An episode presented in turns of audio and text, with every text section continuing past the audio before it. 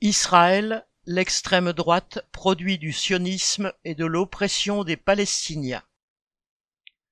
Après trois mois de contestations et de manifestations hebdomadaires, le Premier ministre Benjamin Netanyahou a reporté l'examen de son projet de réforme du système judiciaire au mois de mai, après les vacances parlementaires de la Pâque juive.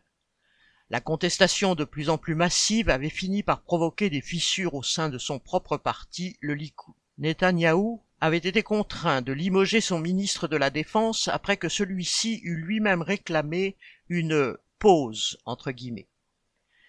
Face à l'ampleur de la mobilisation, Netanyahou a donc préféré reculer, prenant le risque de perdre le soutien des organisations ultranationalistes et religieuses d'extrême droite avec lesquelles il gouverne et dont il a besoin pour conserver une majorité à la Knesset, le Parlement israélien.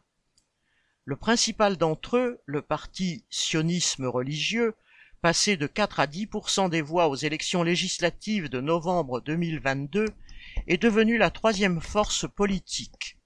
Son dirigeant, Bezalel Smotrich, partisan du développement de la colonisation juive en Cisjordanie et vivant lui-même dans une colonie, est devenu ministre des Finances. Il occupe aussi un ministère créé spécialement pour lui au sein de celui de la Défense, afin de lui permettre d'appuyer la création de colonies juives en Cisjordanie. Partisan de l'annexion de la Cisjordanie dans un grand Israël, il a déclaré lors d'un déplacement à Paris que pour lui, citation, les Palestiniens n'existent pas parce que le peuple palestinien n'existe pas. Fin citation. Il ne cache pas son racisme, soutenant la ségrégation des femmes arabes et juives dans les maternités des hôpitaux, et il se qualifie lui-même de, entre guillemets, fasciste homophobe. Le dirigeant du parti d'extrême droite pouvoir juif, Itamar Ben-Gvir, a pris la tête d'un super ministère de la sécurité nationale. Dans le passé, ce militant de la colonisation juive, qui habite lui aussi dans une colonie de Cisjordanie, a été condamné pour incitation au racisme, soutien à des organisations terroristes juives et se dit partisan du transfert d'une partie de la population arabe d'Israël vers les pays voisins. Alors que l'extrême droite a vu son audience progresser aux dernières élections législatives, l'ensemble de la gauche a connu, elle, une véritable débâcle. Le Parti travailliste a réuni péniblement un peu plus de 3% des voix et a failli perdre toute représentation parlementaire. Quant au Meretz, censé incarner un courant à la gauche des travaillistes, il n'a obtenu aucun député pour la première fois de son histoire. Ces deux évolutions sont étroitement liées. Le poids acquis par l'extrême droite raciste et fascisante a de quoi inquiéter au-delà des Palestiniens. L'ampleur de la mobilisation de ces derniers mois a montré qu'une partie de la population israélienne est consciente des menaces que ces mouvements font peser sur ses libertés. Nous reviendrons plus loin sur le caractère de ces manifestations. Mais il faut commencer par se demander comment de tels mouvements ont pu arriver au pouvoir dans ce pays que ses dirigeants présentaient fièrement comme la seule démocratie du Moyen-Orient. L'évolution qui a amené ces mouvements d'extrême droite à acquérir une telle influence découle des conditions de la naissance de l'État d'Israël et tient à l'essence même du sionisme qui en est le fondement. Le sionisme, un programme colonial. Né à la fin du XIXe siècle, le mouvement sioniste se fixait l'objectif de créer un État juif. Mais sur quel territoire? La réponse à cette question n'avait rien d'évident, car la population juive avait été dispersée dans de nombreux pays tout au long de son histoire. Après un débat dans le mouvement sioniste, le congrès de Bâle, en 1903, a tranché la question en faveur de la Palestine. Même ceux qui n'étaient pas religieux ont jugé que seul le mythe de la terre promise, entre guillemets, pouvait donner une justification à leurs objectifs politiques. Dès la naissance de ce mouvement, les liens du sionisme et de la religion ont été très étroits. La Palestine n'était pas une terre sans peuple, contrairement à ce que proclamaient les sionistes. Elle était très majoritairement peuplée par des populations arabes et, en 1914, les Juifs y représentaient moins de 10% des habitants. Cette région constituait une province de l'Empire ottoman, dont les dirigeants se montraient peu susceptibles de favoriser les projets des sionistes. La création d'un État juif n'était donc possible qu'en obtenant l'appui d'une grande puissance. Pendant longtemps, les dirigeants de l'impérialisme britannique ne témoignèrent aucun intérêt aux objectifs des sionistes. Avec le déclenchement de la Première Guerre mondiale, cherchant un moyen d'affaiblir l'Empire ottoman, allié à l'Allemagne, ils se décidèrent à appuyer ce mouvement. En novembre 1917, Lord Balfour, alors ministre des Affaires étrangères, publia une lettre devenue célèbre sous le nom de Déclaration Balfour, dans lequel il se déclarait favorable à la création d'un foyer national juif en Palestine. Mais dans le même temps, les diplomates britanniques promettaient à des tribus arabes la création sur ce même territoire d'un grand royaume en échange de leur appui militaire. Et en fait, ils n'entendaient tenir aucune de ces promesses, comme le montraient les accords Sykes-Picot, du nom des diplomates anglais et français qui les négocièrent, signés dans le plus grand secret en mai 1916 à Moscou, sous le patronage du tsar russe, et rendus publics par les bolcheviks après leur arrivée au pouvoir. Ces accords organisaient le dépeçage de l'Empire ottoman entre la France, qui avait des vues sur la Syrie et le Liban, et le Royaume-Uni qui comptait mettre la main sur la Palestine en appuyant à la fois les juifs et les arabes, et en les dressant ainsi les uns contre les autres, les dirigeants britanniques cherchaient à s'imposer comme les arbitres de la situation. Au lendemain de la Première Guerre mondiale, ils se firent attribuer par la Société des Nations, l'ancêtre de l'ONU, un mandat sur la Palestine, où ils mirent en place leur propre administration le sionisme restait un mouvement ultra-minoritaire parmi les juifs d'Europe qui n'avaient aucunement l'intention d'aller s'installer dans cette région pauvre où ils n'étaient pas les bienvenus. Il a fallu la barbarie des persécutions nazies et des camps d'extermination pour que des centaines de milliers de juifs se tournent, en désespoir de cause, vers les organisations sionistes. Celle-ci leur promettait que la seule façon de ne plus revivre de telles horreurs consistait à créer un État juif qui les protégerait. Les organisations sionistes purent ainsi trouver les troupes qui leur permirent de contraindre le Royaume-Uni à mettre fin à sa présence. Naissance d'Israël et expulsion des Palestiniens en 1948. En 1947, l'ONU vota un plan de partage de la Palestine prévoyant la création d'un État juif et d'un État arabe, première esquisse de solution à deux États. Les organisations sionistes n'acceptèrent pas ce partage. Elles se fixèrent l'objectif d'occuper le plus de territoire possible et d'en chasser le maximum d'Arabes afin de créer ainsi un État au sein duquel les Juifs seraient majoritaires.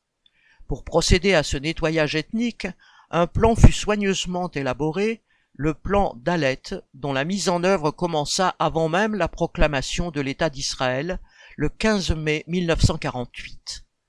À l'issue de la première guerre israélo-arabe, l'État d'Israël, auquel le plan de l'ONU prévoyait d'attribuer 55% du territoire palestinien, en contrôlait 78%, et 800 000 Palestiniens avaient été expulsés de leurs terres ce que les Palestiniens appellent la Nakba, la catastrophe. Une grande partie d'entre eux trouvèrent refuge dans les camps où leurs descendants habitent encore aujourd'hui. Les États arabes ne présentaient pas un front uni face à l'État israélien. Corrompus et représentant une minorité de possédants privilégiés, ils ne se préoccupaient pas de défendre les intérêts des populations palestiniennes à la tête de la principale force armée, le roi Abdallah Ier de Transjordanie annexa la Cisjordanie en 1948. Quant aux forces égyptiennes, elles prirent possession la même année de la bande de Gaza. Il ne restait rien de l'État arabe dont l'ONU avait voté la création. Après la guerre des six jours, en 1967, l'armée israélienne occupa la Cisjordanie et Gaza. Ces territoires ne furent pas annexés car leurs habitants, majoritairement arabes, auraient renforcé la proportion de citoyens non juifs au sein d'Israël. Une administration des territoires occupés fut mise en place sous la direction de l'armée. Officiellement, cette occupation était temporaire, mais très rapidement, les gouvernements travaillistes de l'époque commencèrent à encourager la création de colonies juives pour pérenniser leur présence. Depuis la naissance d'Israël en 1948, ces dirigeants ont entretenu un état de guerre permanent avec les États arabes et se sont fait le relais de la politique américaine au Moyen-Orient. En échange, les États-Unis lui assurent un appui indéfectible afin de pouvoir disposer d'un allié sûr dans la région. Depuis un siècle, pour mieux faire prévaloir leurs intérêts dans cette région hautement stratégique à leurs yeux, les puissances impérialistes n'ont cessé d'alimenter le conflit entre juifs et arabes après avoir contribué à le créer. Quand le mouvement travailliste était hégémonique, les organisations qui ont joué un rôle dirigeant durant ces années n'appartenaient pas à l'extrême droite, mais se revendiquaient du socialisme. La gauche a joué un rôle prépondérant au sein du mouvement sioniste à ses débuts, du fait du poids des juifs issus d'Europe de l'Est et surtout de l'Empire russe, où existait un important mouvement ouvrier. Le Parti travailliste, le MAPAI, a été fondé en 1930, regroupant la grande majorité des courants sionistes se réclamant du socialisme. Il a rapidement été capable de prendre le contrôle des institutions juives de Palestine durant la période du mandat britannique. Mais son socialisme était limité aux juifs, excluant totalement les populations arabes. Toute une mythologie a été créée autour du kibbutz, cette forme collective d'exploitation agricole au sein de laquelle devait régner un esprit égalitaire et qui était censé incarner un idéal socialiste. Mais le véritable objectif de ces kibbutz, c'était la conquête du pays. Ils s'installaient sur des terres achetées à des grands propriétaires absentéistes et en chassaient les paysans arabes qui y vivaient. La société que ces prétendus socialistes voulaient créer, les Arabes n'y avaient pas leur place et il n'y a rien d'étonnant à ce qu'au sein de l'État israélien, ils soient restés des citoyens de seconde zone et que le racisme anti-arabe y ait toujours été fortement présent. Le poids croissant de l'extrême droite religieuse. Les travaillistes occupèrent une position hégémonique pendant trente ans dans la vie politique israélienne. Mais ce sont eux qui ont permis au mouvement religieux d'occuper une place centrale. Le premier ministre travailliste David Ben Gourion a cherché à obtenir le soutien des rabbins et des religieux. Il leur a accordé des pouvoirs considérables sur la vie sociale, en leur laissant la gestion de l'état civil, des mariages, des divorces et de toutes les affaires familiales. Au fil des années, contrôlant une partie du système éducatif, les religieux ont gagné de plus en plus de poids dans la société. Le développement des colonies, au sein desquelles les courants religieux jouaient un rôle dominant, a contribué aussi à renforcer le poids numérique et l'influence de ces courants religieux. Sur le plan politique, les mouvements de colons se situaient clairement à l'extrême droite, prônant l'annexion des territoires occupés et l'expulsion de leurs habitants arabes. Cette évolution a renforcé la droite, qui a été finalement en mesure d'évincer les travaillistes. En 1977, le principal parti de droite, le Likoud, remporta les élections législatives et son dirigeant, Menahem Begin, qui en 1948 appartenait au groupe terroriste d'extrême droite l'Irgun, devint Premier ministre. Les accords d'Oslo et le prétendu processus de paix, entre guillemets. Après être restés quelques années dans l'opposition, les travaillistes participèrent à plusieurs gouvernements d'union nationale avec la droite. Ainsi, un de leurs principaux dirigeants, Yitzhak Rabin, a été ministre de la Défense entre 1984 et 1990. À ce titre, il a été confronté à l'éclatement de la première intifada en 1987, cette révolte des jeunes Palestiniens qui affrontaient l'armée israélienne avec seulement des pierres. Rabin donna alors la consigne de leur casser les bras et les jambes. Mais la violence dont firent preuve les soldats ne suffit pas à briser la détermination de la jeunesse palestinienne mobilisée. Incapables de mettre fin à l'intifada, les dirigeants israéliens furent contraints d'accepter de négocier avec les organisations nationalistes palestiniennes, ce qu'ils refusaient de faire jusque-là. Cela conduisit à la signature des accords d'Oslo le 13 septembre 1993 entre Arafat, dirigeant de l'Organisation de libération de la Palestine, OLP, et Rabin, devenu Premier ministre, après avoir remporté les élections un an auparavant. Ce texte prévoyait la mise en place d'une autorité palestinienne sur des zones autonomes et un calendrier de négociations devant aboutir à la création d'un État palestinien qui ressuscitait l'État arabe mort-né de 1947. En septembre 1995, les accords d'Oslo II ont défini le statut de la Cisjordanie découpé en trois zones. Seules les zones A et B étaient gérées par l'autorité palestinienne, la troisième zone, représentant plus de 60% des territoires cisjordaniens, dont la totalité des colonies, restant sous le contrôle de l'armée israélienne. En réalité, les dirigeants israéliens n'envisagèrent jamais d'aller jusqu'à reconnaître un véritable État palestinien. La colonisation de la Cisjordanie ne s'est jamais arrêtée à un seul moment. Pendant cette période, les conditions de vie dans les territoires occupés ne firent qu'empirer du fait des bouclages des zones autonomes palestiniennes par les autorités israéliennes, empêchant les Palestiniens de se rendre en Israël pour travailler. Le mécontentement et la déception finirent par provoquer l'éclatement de la deuxième intifada à partir de 2000.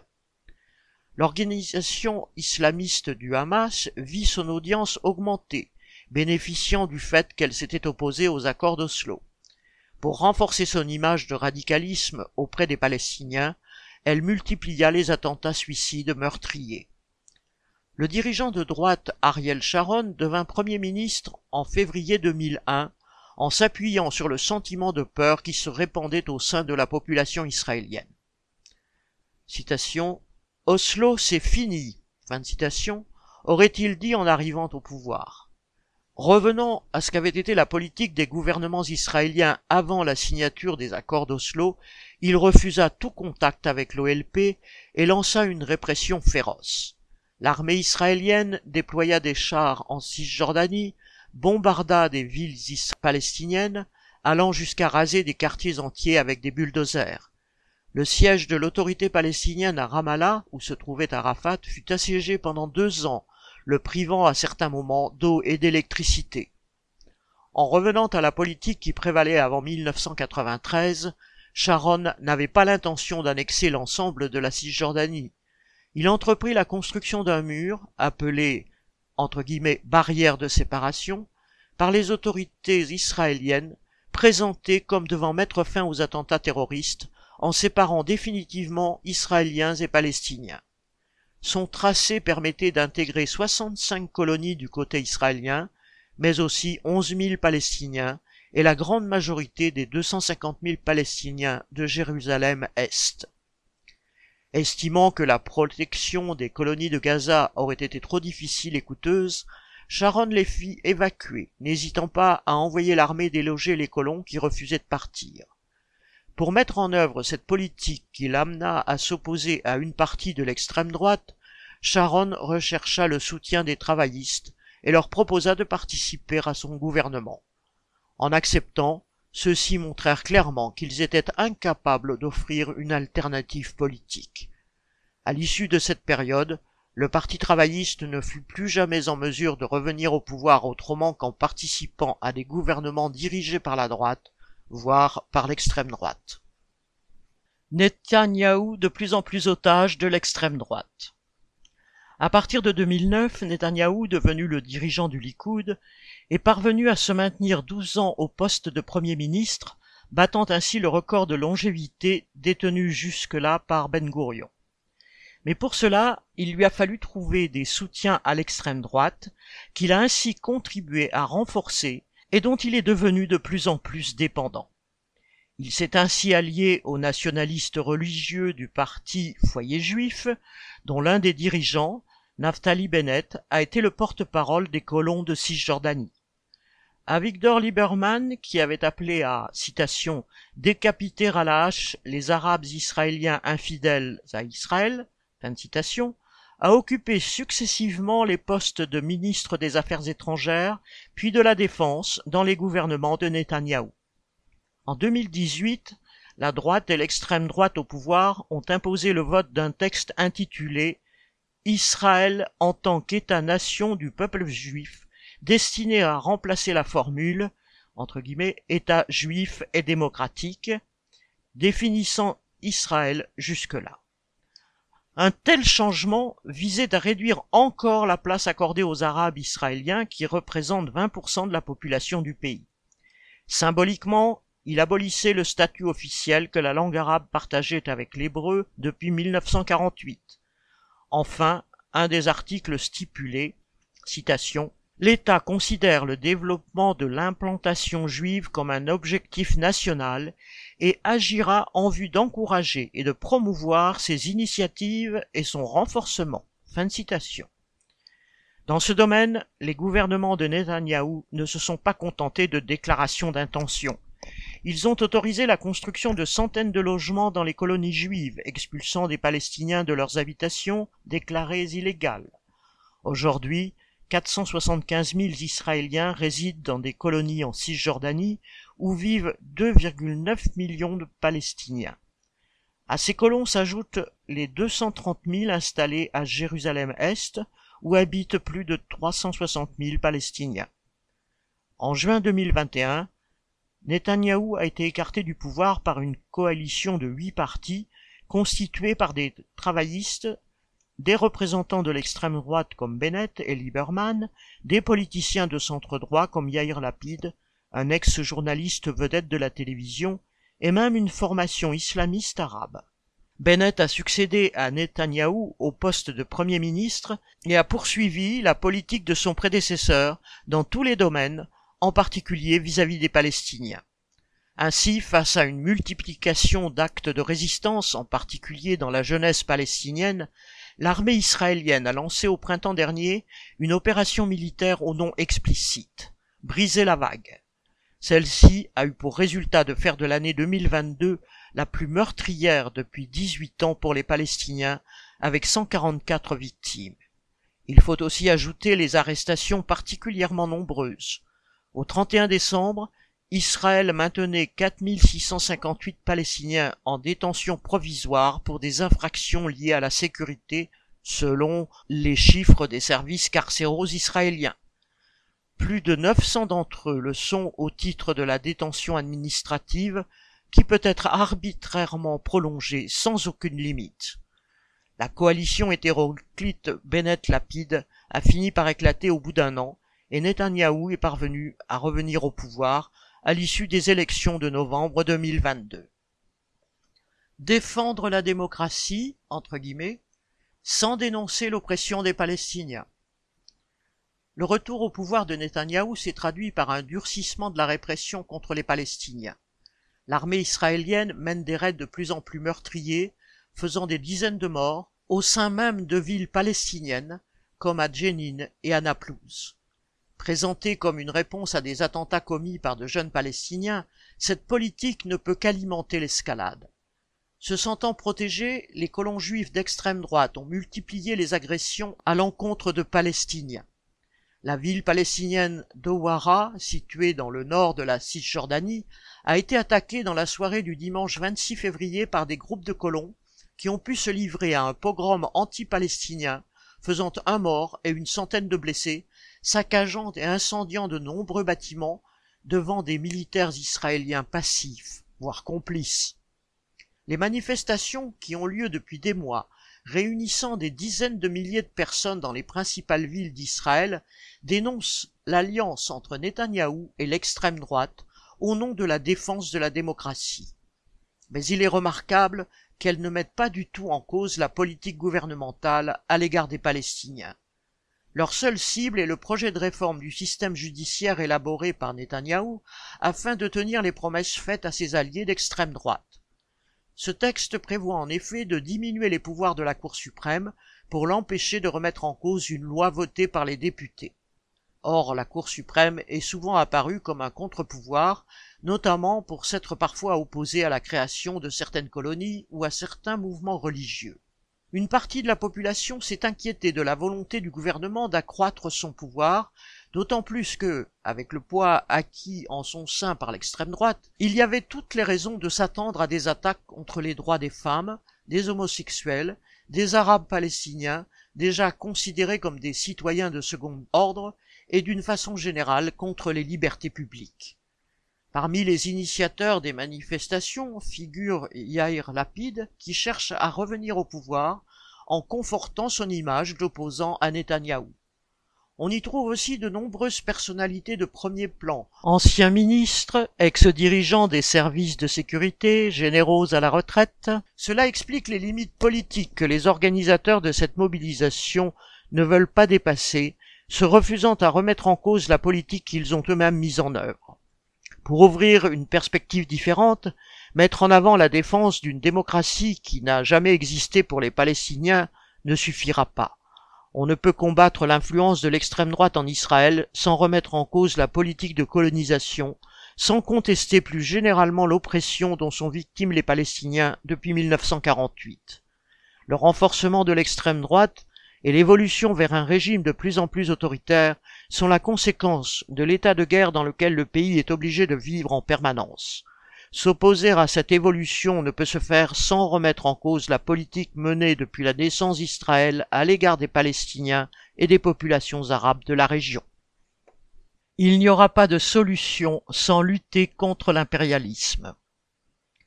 Au Moyen-Orient, comme dans les autres régions du monde, les dirigeants des États impérialistes, à commencer par ceux des États-Unis, se préoccupent exclusivement de conforter des régimes capables de servir leurs intérêts contre les peuples.